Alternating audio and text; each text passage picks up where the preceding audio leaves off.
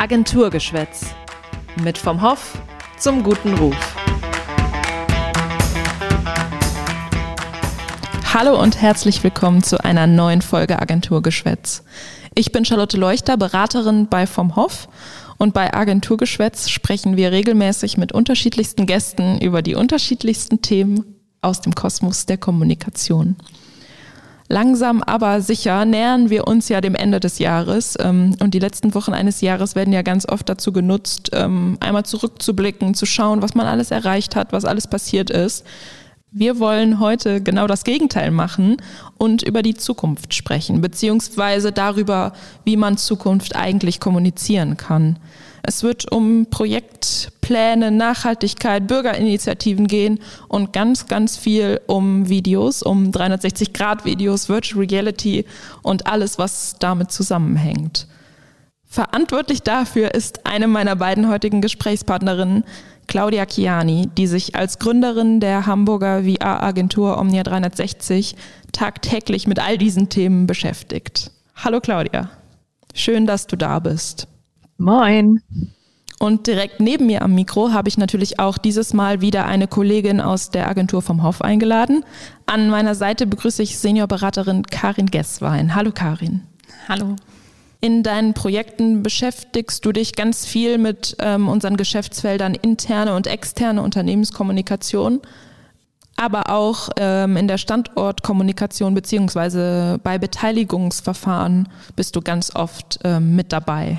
Kann man das so sagen? Das kann man so sagen, genau. Liebe Claudia, ich habe es eben schon kurz angedeutet. Du bist mit deiner Agentur Omnia 360 ganz tief im Virtual Reality 360 Grad Videokosmos verankert. Die Agentur hast du 2017 gemeinsam mit deinen zwei Partnern gegründet. Und seitdem ähm, konzipiert und produziert ihr virtuelle Rundgänge, 360-Grad-Videos und Begehungen, Showrooms und alles, was man sich in dieser Richtung vorstellen kann. Genau, Wahnsinn, wie die Zeit vergeht. Neben diesen ganzen Sachen bist du aber auch ähm, viel als Speakerin unterwegs und engagierst dich dabei auch ganz stark für das Thema Women in Tech. Ja, es ist nämlich äh, ziemlich deprimierend, wenn man immer die einzige Frau in so einer Panel-Diskussion ist rund um das Thema VR. Und deswegen finde ich es unheimlich wichtig zu, sagen, zu zeigen, dass das ein ganz spannendes Berufsfeld ist und ähm, dort äh, es auf jeden Fall für Frauen ganz spannende Arbeitsplatzmöglichkeiten gibt und äh, auch weit mehr als jetzt nur die reinen Entwickler-Programmierer-Jobs. Damit wir vielleicht noch ein bisschen mehr herausfinden können, was für Themen dich abseits von äh, Virtual Reality und äh, den ganzen Themen, über die wir heute auch noch sprechen wollen, ähm, beschäftigt, gibt es jetzt unser Entweder-Oder. Bist bereit? Mhm. Morgenmensch oder Nachteule? Weder noch so richtig, aber eher Nachteule. Sommer oder Winter? Sommer. Schwarz oder weiß? Ähm, schwarz. Konzert oder Museum? Museum. LinkedIn oder Twitter? Oh, lange war es Twitter, aber jetzt mittlerweile kann ich das nicht mehr guten Gewissens sagen, deswegen muss ich jetzt LinkedIn nehmen. Herzhaft oder süß? Süß. Berge oder das Meer? Das Meer. Das Meer. Ja, ist in Hamburg nicht schlecht, ne? Habe ich zumindest nicht so weit. In der letzten Folge habe ich äh, noch gesagt, wir finden irgendwie keine ähm, Wintermenschen. Und auch du hast dich jetzt wieder für Sommer entschieden. Es scheint irgendwie verbreitet zu sein. Vielleicht ist aber ja Wetter, Jahreszeiten und so bald gar nicht mehr so wichtig, äh, ketzerisch gesagt jetzt mal, wenn man ähm, einmal an das äh, große Thema Metaverse denkt, was ja gerade im Moment ganz, ganz groß wird. Ähm, vielleicht sitzen wir bald alle nur noch zu Hause im Metaverse, können uns das Wetter vielleicht sogar aussuchen, was uns da ähm, erscheint. Ähm, Vielleicht mal als Einstieg, äh, Claudia, was ist deine Einschätzung? Wird die moderne Technologie, mit der du dich ja auch tagtäglich beschäftigst, dazu führen, dass wir bald wirklich alle nur noch zu Hause sitzen und uns irgendwie über Bildschirme treffen, begegnen? Also ich hoffe nicht, um ehrlich zu sein, denn ähm, ich weiß nicht, wie es euch ging, aber mir hat die Pandemie eher gezeigt, wie wichtig das persönliche Miteinander ist. Und ich weiß noch, wie ich nach dem, den Lockdowns förmlich immer danach gelächzt habe, endlich wieder zu realen Events zu gehen und echte Menschen zu treffen. Aber ähm, nichtsdestotrotz wird sich die Art und Weise, wie wir kommunizieren und auch wie wir konsumieren, auf jeden Fall äh, verändern und die technologischen Entwicklungen werden auch dafür sorgen, dass Realität und Virtualität ähm, immer enger miteinander verschmelzen werden. Ich denke, das Stichwort, auf das es dabei jetzt ankommt, ist ähm, das Thema Immersion, hat man wahrscheinlich schon mal gehört. Das bedeutet, in den Inhalt eines Mediums eintauchen und ähm, ja, im Gegensatz zu dem PC-Monitor, auf den ich jetzt gerade schaue, schafft es halt so eine VR-Brille deutlich besser, ähm, dass ich das Gefühl habe, wirklich in diese digitale Umgebung einzutauchen, mich darin präsent zu fühlen. Also ich bin nicht mehr von außen abgelenkt. Statt zu scrollen oder zu swipen, kann ich mich einfach umschauen und dadurch ähm, ja, fällt es mir natürlich leichter, mich darin präsent zu, zu fühlen und ich werde wahrscheinlich auch mehr Zeit darin verbringen. Aber ähm, das heißt trotzdem nicht, dass wir zukünftig alle nur noch in so einem Metaverse abhängen werden, denke ich, sondern ähm, es gibt spannende Einsatzmöglichkeiten, es wird die Lebensbereiche verändern, aber es ist und bleibt ein gewisses Werkzeug, was uns dabei hilft, verschiedene Herausforderungen anders und besser zu machen. Aber es das heißt nicht, dass das eine das andere jetzt zwingend ersetzen muss. Okay, das heißt, ähm, es gibt schon ganz viele tolle Sachen auch, die man ähm, durch Virtual Reality einfach schaffen kann, die eben nicht nur dieses, dieses wahnsinnig böse, gefährliche, gruselige Bild irgendwie äh, vermitteln, die, da, was ja viele irgendwie auch, auch haben von so einer Welt. Ähm, wo haben denn 3D-Videos und Augmented Reality, Virtual Reality heute schon ganz, ganz großen und wichtigen Einfluss auch auf unsere Gesellschaft? Was gibt's für Anwendungen, die schon ganz viel umgesetzt werden und Einfluss haben? Ja, gefühlt haben viele immer erstmal dieses dystopische Gefühl, äh, wenn sie an Zukunftstechnologien denken, aber im Gegenteil, äh, die können uns eben wirklich dabei helfen, auch ähm, gerade mit Blick auf die ganzen Krisen, die äh, hier gerade gefühlt eine jagt ja die nächste, ähm, da ähm, kann auf jeden Fall gerade immersive Medien dabei helfen, eben hier ein nützlicher Hebel zu werden, wenn wir gerade allein an das Thema Nachhaltigkeit denken. Ähm, das geht ja Hand in Hand mit dem Thema Digitalisierung ein her und zum Beispiel Dienstreisen müssten ja unter dem ähm, Gesichtspunkt der Nachhaltigkeit sicherlich nochmal neu bewertet werden, um eben Emissionen zu reduzieren und Co.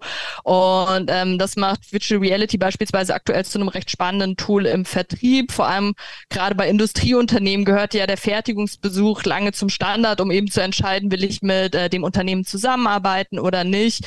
Und zum Beispiel hier kann virtueller Rundgang eben enorm helfen, um ja diesen Blick ins Werk zu digitalisieren, dass ich nicht nicht mehr irgendwie jetzt extra zur Produktionsstätte nach Asien fliegen muss, sondern ich kann mir das bequem vom Rechner oder mit der VR-Brille angucken. Und ähm, ich denke, das ist ein Bereich, der heute auf jeden Fall schon einen enormen Mehrwert haben kann, aber auch im Recruiting stelle ich immer mehr fest, äh, dass das Thema 360-Grad-Einblick einen höheren Stellenwert einnimmt, um beispielsweise ein besseres Bild vom Arbeitsplatz zu machen und ähm, eine realistischere Erwartungshaltung aufzubauen, dass eben nicht der Kandidat nach zwei Wochen abspringt und sagt, das habe ich mir alles ganz anders vorgestellt, ähm, sondern eben, dass er vorher schon weiß, so das äh, erwartet mich an den zukünftigen Arbeitsplatz. Hier haben wir zum Beispiel mit der Deutschen Bahn ein ganz cooles Projekt ähm, umgesetzt, was so dieses Thema Fachkräftemangel irgendwo bearbeitet und wo äh, wir eben 360-Grad-Einblick in so ein ICE-Werk geschaffen haben. Das ist ja ein Ort, wo man nicht mal eben so reinschauen kann, aber ähm, mit dem virtuellen Zugang eben, eben dann doch mal einen Eindruck bekommt, wie sieht's dort eigentlich aus, welche Arbeitsplätze gibt es dort und kann ich mir für mich vorstellen, ähm, ja, dort so eine Tätigkeit zu ergreifen. Ja, das ähm, ist auch mit diesen äh, Werksbesuchen, die du gerade beschrieben hast, äh, Karin, ja ein ganz guter Anknüpfungspunkt an das, was wir so machen. Äh, wir sind ja auch ganz viel industriemäßig unterwegs bei unseren äh, KundInnen.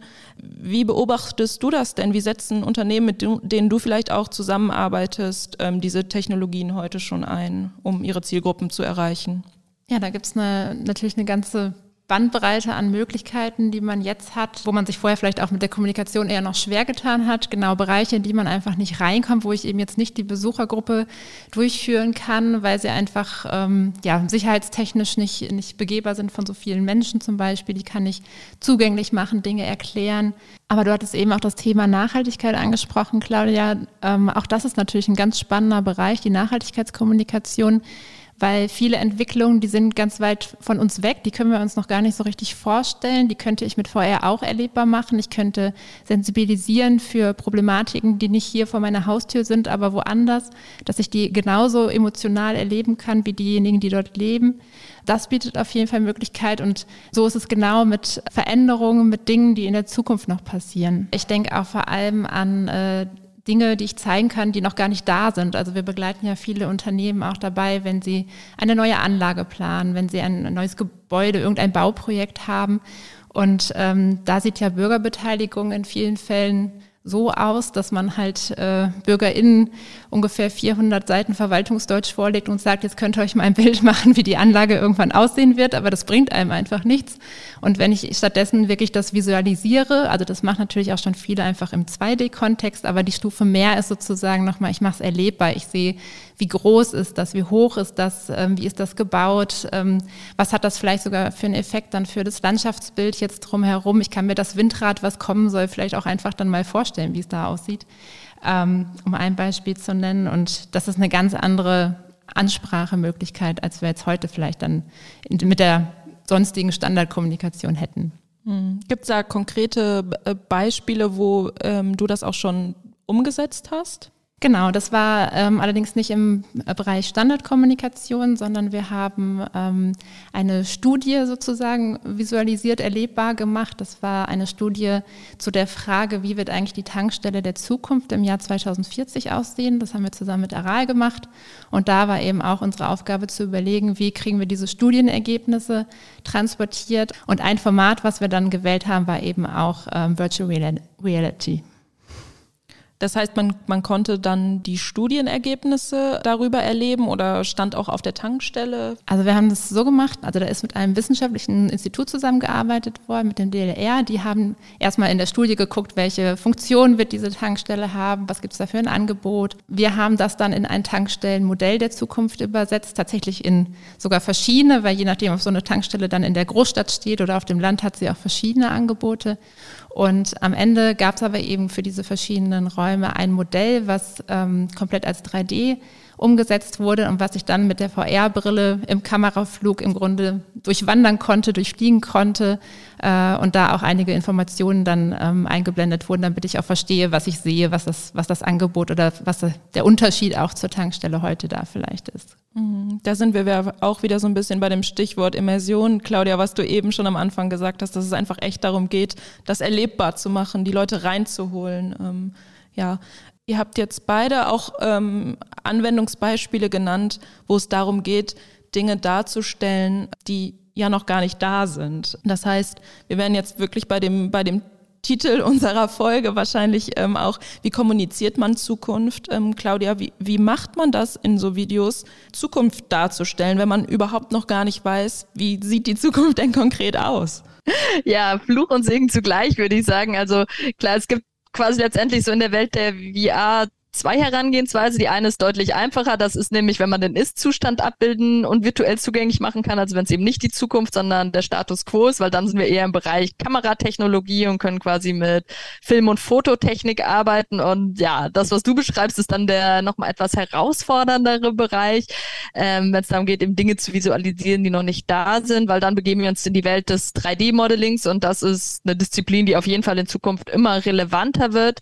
Und ja, wir sind dann letztendlich im Land der unbegrenzten Möglichkeiten und können der Fantasie freien Lauf lassen. Gerade wenn du zum Beispiel, es war ein Thema, was zu Corona immer relevanter wurde, so dieses Thema virtueller Messestand, virtuelle Messe, also wenn der reale Messebesuch nicht möglich ist, wie kann ich das digitalisieren? Und ähm, im ersten Moment haben dann viele einfach, ja, das klassische Messekonzept eins zu eins digital übertragen wollen, aber eigentlich ist es ja haben wir viel mehr Möglichkeiten. Wir müssen eben nicht mehr in der schnöden Messehalle sein, sondern können das Ganze viel stärker an die eigene Produktwelt anlehnen. Und zum Beispiel, wenn wir jetzt ein Outdoor-Hersteller sind, für irgendwie Outdoor-Kleidung kann man das Ganze dann auch in eine Dschungelwelt legen oder oder oder. Also ähm, dementsprechend wichtig ist das ganze Thema Konzeption natürlich. Ähm, ja, wie bereitet man das Ganze dann auch sinnvoll auf? Aber ähm, ja, man hat unglaublich viele Möglichkeiten und das macht das Ganze auch so spannend. Karin hat jetzt gerade auch eben beschrieben, dass Sie bei dieser Tankstelle eine Studie als Grundlage hatten. Wie wichtig ist das denn auch bei der Entwicklung von diesen 3D-Modellen, die du gerade angesprochen hast, da auch eine Story im Hintergrund zu haben? Mega wichtig. Also viele denken, dass es für eine gute VR und AR oder AR-Anwendung äh, vor allem Programmierer braucht, aber das ist so ein bisschen trügerisch, weil das kann technologisch noch so hochwertig umgesetzt sein. Ähm, Wenn es mich emotional nicht packt, dann wird es wahrscheinlich seine Wirkung verfehlen. Deswegen ähm, ist das Storytelling eine unterschätzte, aber mega wichtige Disziplin ähm, im Umgang mit immersiven Medien und auch was, wo es nach wie vor sicherlich noch Luft nach oben geht, weil wir plötzlich gerade in diesem 360-Grad-Sphäre oder auch in der 3D-Welt haben wir ganz andere Elemente, mit denen wir arbeiten können, wie wir so einen Spannungsbogen aufbauen und Co. Es ist zum Teil nonlinearer als jetzt ein klassisches Videokonzept, ähm, aber es ist auf jeden Fall, es steht und fällt mit einer guten Story. Also die Technik ist eher das Werkzeug, um das Ganze zu transportieren, würde ich sagen. Das war bei uns tatsächlich auch Thema, dass wir uns ja überlegen mussten, wie mache ich diesen Kameraflug durch das Modell. Weil ich kann natürlich beeinflussen vielleicht, wo derjenige, der die VR-Brille aufhat, am Ende hinguckt, aber ganz kontrollieren kann ich es ja auch nicht. Das heißt, ich muss mir ein bisschen Gedanken machen, in welcher Abfolge ich ihm Dinge zeige, wo ich versuche, seinen Blick ein bisschen zu lenken und ähm, solche Dinge muss man natürlich auch dann mitdenken. Definitiv. Und gerade sowas wie Kameraflüge haben dann noch auf der anderen Seite die große Herausforderung bei dem Thema Motion Sickness, dass wenn ich mir das Ganze angucke, mir nicht dabei irgendwie übel wird. Deswegen auch hier muss man wirklich mit ganz viel Fingerspitzengefühl und viel Trial and Error rangehen, damit das Ganze dann auch wirklich äh, beim Nutzer die Wirkung hat, die man sich wünscht und der nicht am Ende sagt, so, hu, war ja ein nettes Video, aber jetzt ist mir total schlecht. Mhm. Das ist jetzt alles die Story innerhalb der Anwendung. Muss man nicht auch mitbedenken, wo wird denn dieser Anwendung dann auch auf die Augen gesetzt und wo macht man das dann? Wo, an welchem Punkt wird man abgeholt? Wie ist die Umgebung bei dem Messestand, von dem ich jetzt aus plötzlich in den Dschungel entführt werde? Also ähm, ist das auch Teil der Story, die man einbauen muss?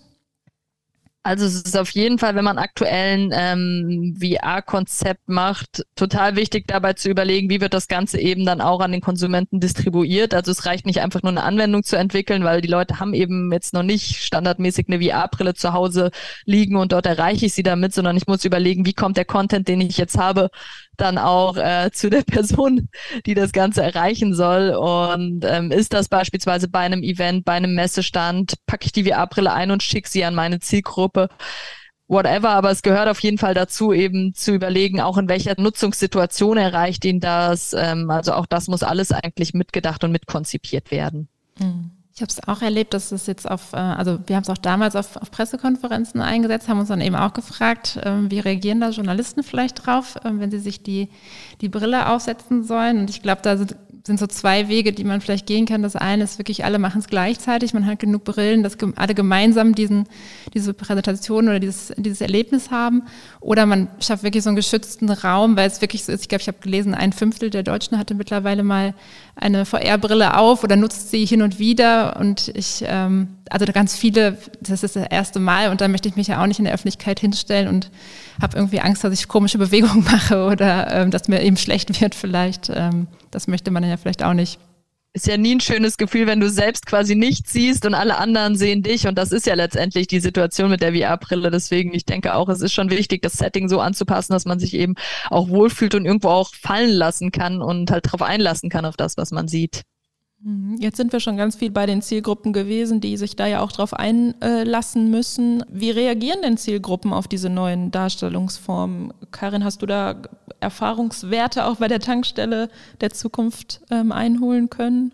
Also es wurde auf jeden Fall genutzt. Wir haben das ähm, auf einer Medienveranstaltung oder auf einer Stakeholder-Veranstaltung dann genutzt und bei beiden war Interesse da, aber auch äh, Hemmung. Also es brauchte auch ein bisschen Aktivierung dann von denen, die, die den VR-Stand betreut haben, dass die Leute das auch äh, genutzt haben. Aber ähm, Interesse ist auf jeden Fall da, weil ich glaube, so ein bisschen Reiz hat das Ganze ja schon, gerade vielleicht, wenn ich es auch noch nicht genutzt habe, dass dann einfach die Gelegenheit da ist, das mal auszuprobieren. Und, Auf jeden ähm, Fall, also diese Exklusivität des Ganzen kann man sich aktuell noch total zunutze machen, dass man eben denkt, hey, da ist eine VR-Brille, ich habe schon viel davon gehört, ich will es jetzt auch mal ausprobieren. Definitiv. Und ich glaube, jüngere Zielgruppen, wenn ich jetzt an Recruiting-Messen oder sowas denke, ich glaube, da äh, ist die Hemmschwelle recht niedrig. Ich glaube, VR ist ja auch was, was viel im Gaming-Kontext schon genutzt wird und das sind die, die Jüngeren, die das machen. Und ähm, ich glaube, da ist es dann auch ganz selbstverständlich bald irgendwann da ist es auch echt, der Unterschied, finde ich, ist immer wirklich äh, wahnsinnig zu sehen, wenn man irgendwie gerade irgendwie Teenies oder Co. hat, die eine VR-Brille aufsetzen, wie selbstverständlich sie das aufsetzen, zack, drin, sich umschauen hier und da, äh, während dann doch irgendwie äh, ältere Teilnehmer sich erstmal ganz zaghaft nach links und rechts schauen. Man sagt so, ja, hm, du kannst auch ein bisschen interagieren. Also es ist ein ganz anderes Herangehensweise an äh, das Ganze. Wie nutze ich das? Wie, wie, wie sehr lasse ich mich drauf ein? Das heißt, da ist aber ja auch noch ganz viel Potenzial und vielleicht auch für Unternehmen die Chance, da noch in eine Lücke zu stechen. Lücke ist jetzt vielleicht groß gesagt, aber bei manchen, bei manchen Themen einfach auch wirklich der Erste, die Erste oder eine der Ersten jedenfalls zu sein, die sich ähm, trauen, da mal andere Wege zu gehen. BewerberInnen irgendwie da schon von Anfang an mit reinzunehmen, denen zu zeigen, guck mal, hier würdest du sitzen. Da wäre ja wahrscheinlich der Appell von unserer Seite, dass man sich da ruhig auch mal trauen darf. Auf jeden Fall, vor allem halt wirklich hat es so diese zwei Wirkungseffekte. Einmal, dass es quasi dieser Magnet sein kann überhaupt, dass derjenige sagt, hey, ich will die Technologie ausprobieren und lass mich deshalb drauf ein. Und dann noch der einfach, dass man mit dem Inhalt ja auch noch dann die Botschaft selbst senden kann. Also dass man da irgendwie auch wirklich zwei Fliegen mit einer Klappe schlagen kann. Mhm. Aber ich glaube auch genauso wie bei den, die es am Ende nutzen sollen, das ist ja auch in den Unternehmenskommunikationen wahrscheinlich so, dass da noch wenige sind, Berührungspunkte hatten und sich das vielleicht auch aufwendiger und komplizierter alles vorstellen, als es tatsächlich vielleicht zu realisieren ist? Oder wie ist da eure Erfahrung auch, Claudia?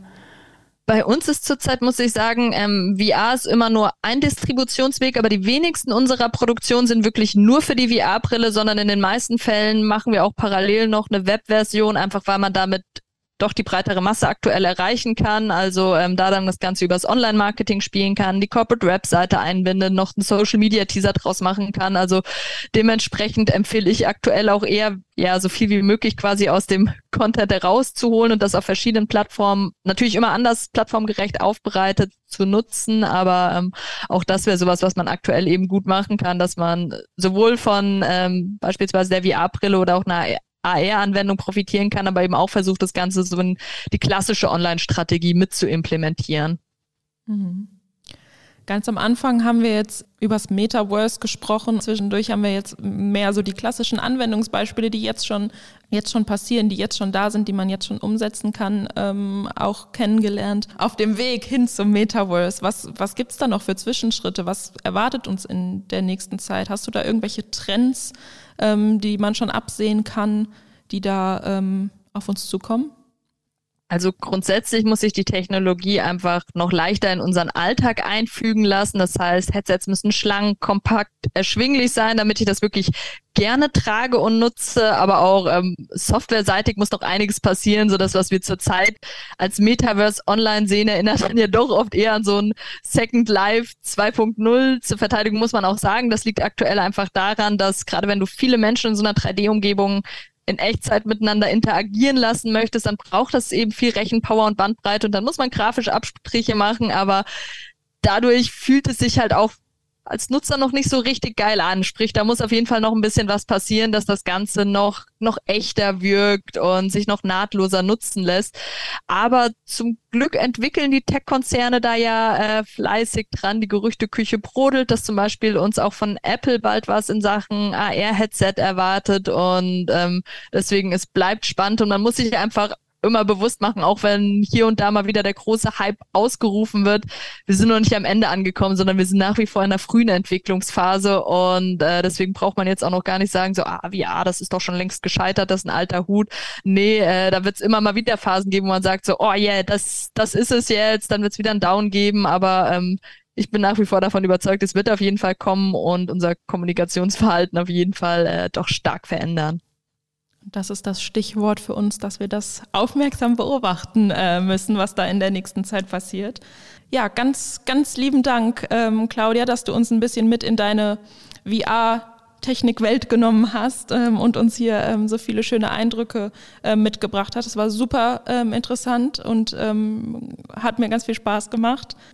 mir hat es auch Spaß gemacht. Danke euch für die Einladung. Und auch äh, dir, Karin, natürlich vielen Dank, dass du uns ein paar Einblicke in deine äh, Projekte mitgebracht hast. Sehr gerne. Mein drittes Dankeschön an der Stelle gilt dann äh, natürlich auch unseren HörerInnen. Vielen Dank fürs Einschalten, Zuhören und äh, dranbleiben natürlich auch. Wenn ihr mehr von Claudia und ihrer Arbeit wissen wollt, dann ähm, schaut gerne mal bei ihr und Omnia 360 vorbei. Wir verlinken das natürlich alles in den Show Notes, dass ihr da ganz einfach hinklicken könnt. Und auch auf unsere Kanäle dürft ihr natürlich jederzeit gerne äh, zurückkommen. Ähm, LinkedIn, Twitter, unsere Website, auch das ähm, findet ihr alles in den Show Notes.